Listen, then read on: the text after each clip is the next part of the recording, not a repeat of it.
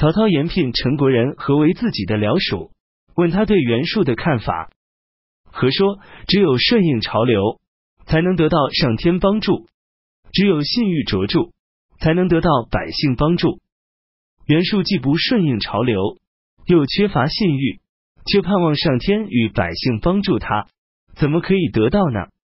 曹操说：“任何一个政权失去贤能的人才，都会灭亡。袁术不能重视你这样的人才，灭亡的命运不是注定了吗？”曹操性情严厉，部下僚属往往因公事而受到棍棒的责打，和常常随身携带毒药，誓死不受责打的侮辱。因此，他到底也未受过责打。沛国人许褚勇力过人，聚集少年勇士及宗族数千家，坚守寨垒，以抵御外侵。淮河、汝水、陈国、梁国一带都很畏惧他的势力。曹操进军到淮河、汝水一带时，许褚率领部众归附曹操。曹操高兴地说：“这就是我的樊哙。”当天就委任许褚为都尉，让他做自己的侍卫首领。跟随许褚的少年侠客们都被任命为侍卫武士。前任太尉杨彪与袁术家有姻亲关系，曹操对此感到厌恶，便诬告杨彪图谋罢黜皇帝，另立新君。奏报献帝后，将杨彪逮捕下狱，指控他有大逆不道之罪。将作大将孔融听到消息后，来不及换上朝服，就赶去见曹操，对他说：“杨公四代都有清高的品德，受到天下人的仰慕。根据周书，父子兄弟有罪都互不牵连，何况将袁术之罪加到杨彪头上？”曹操说：“这是天子的意思。”孔融说：“假如周成武要杀死赵公，周公能说不知道吗？”曹操命令许都令满宠来审理杨彪案件。孔融与尚书令荀都嘱咐满宠说：“只应接受杨彪的口供，不要用刑加以拷问。”满宠根本未加理睬，照样严刑拷问。过了几天，满宠求见曹操，汇报说：杨彪受刑后，没有供出什么罪行。这个人全国闻名，如果没有确实证据就定罪，必定会大失民心。我为您惋惜。曹操当天就下令赦免杨彪。起初，荀、孔融听到满宠拷打杨彪的消息，都感到愤慨。等到杨彪因此而被赦免，才明白满宠的用意，于是对待满宠更加亲近。杨彪看到东汉王室已经衰败。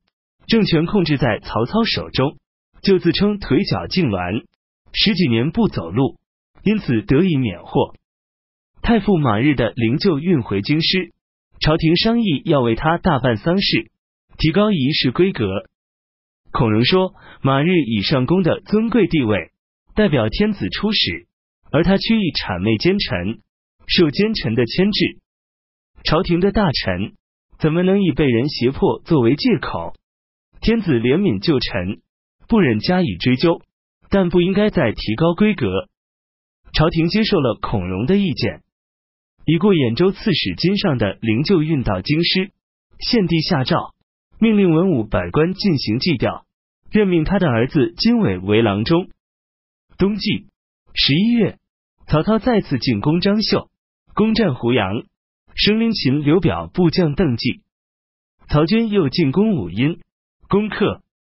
韩先、杨凤在石梯纵兵抢掠徐州与扬州交界地区，但军队仍然饥饿，便向吕布告辞，打算到荆州投靠刘表。吕布不允许他们离开。杨凤知道刘备与吕布有夙愿，便暗中与刘备联络，想与刘备一起进攻吕布。刘备假装同意，杨凤率军到沛县。刘备请杨凤进城，摆宴席款待杨凤。酒宴还未到一半，就在席上将杨凤捆起来，随即斩杀。韩先失去杨凤，十分孤立，率领部下十余名骑士投奔滨州，途中被祝丘县令张轩杀死。胡才、李乐留在河东，胡才被仇人杀死，李乐自己病死。郭汜被部将武袭杀死。颍川人杜袭、赵俨、樊钦到荆州避难，刘表都以宾客的礼节接待他们。樊钦屡次向刘表贡献奇迹，受到刘表的欣赏。杜袭劝告樊钦说：“我所以与你一起来到荆州，只是为了保全性命，以等待时机罢了。你难道认为刘表是拨乱反正的英主，而打算让长者脱身于他吗？你如果不断显示才能，就不再是我的学生，咱们从此绝交。”樊颖感慨的说：“我接受你的劝告。”及至曹操奉迎天子，定都许县。赵俨对樊钦说：“曹操一定能安定全国，我知道应该归附谁了。”杨安郡都尉江夏人李通妻子的伯父犯法，赵俨将他逮捕问罪，判外死刑。当时百姓的生杀大权都控制在州郡长官手中。李通的妻子嚎哭着哀求李通救他伯父一命。李通说：“我正与曹公同心协力，在道义上。”不能以私废公。李通赞扬赵俨执法无私，与赵俨结为好友。三年戊寅，公元一百九十八年春季正月，曹操回到许都。三月，曹操准备再次进攻张绣。荀攸说，张绣与刘表互相依靠，力量强大，但张绣是外来的军队，完全依靠刘表供应粮草，刘表无力长期供给。最后势必会闹翻，不如暂缓出军，等待变化，采用招诱的手段吸引张绣。如果进军紧逼，则他们必然互相救援。曹操没有采纳，进军包围张绣驻军的穰城。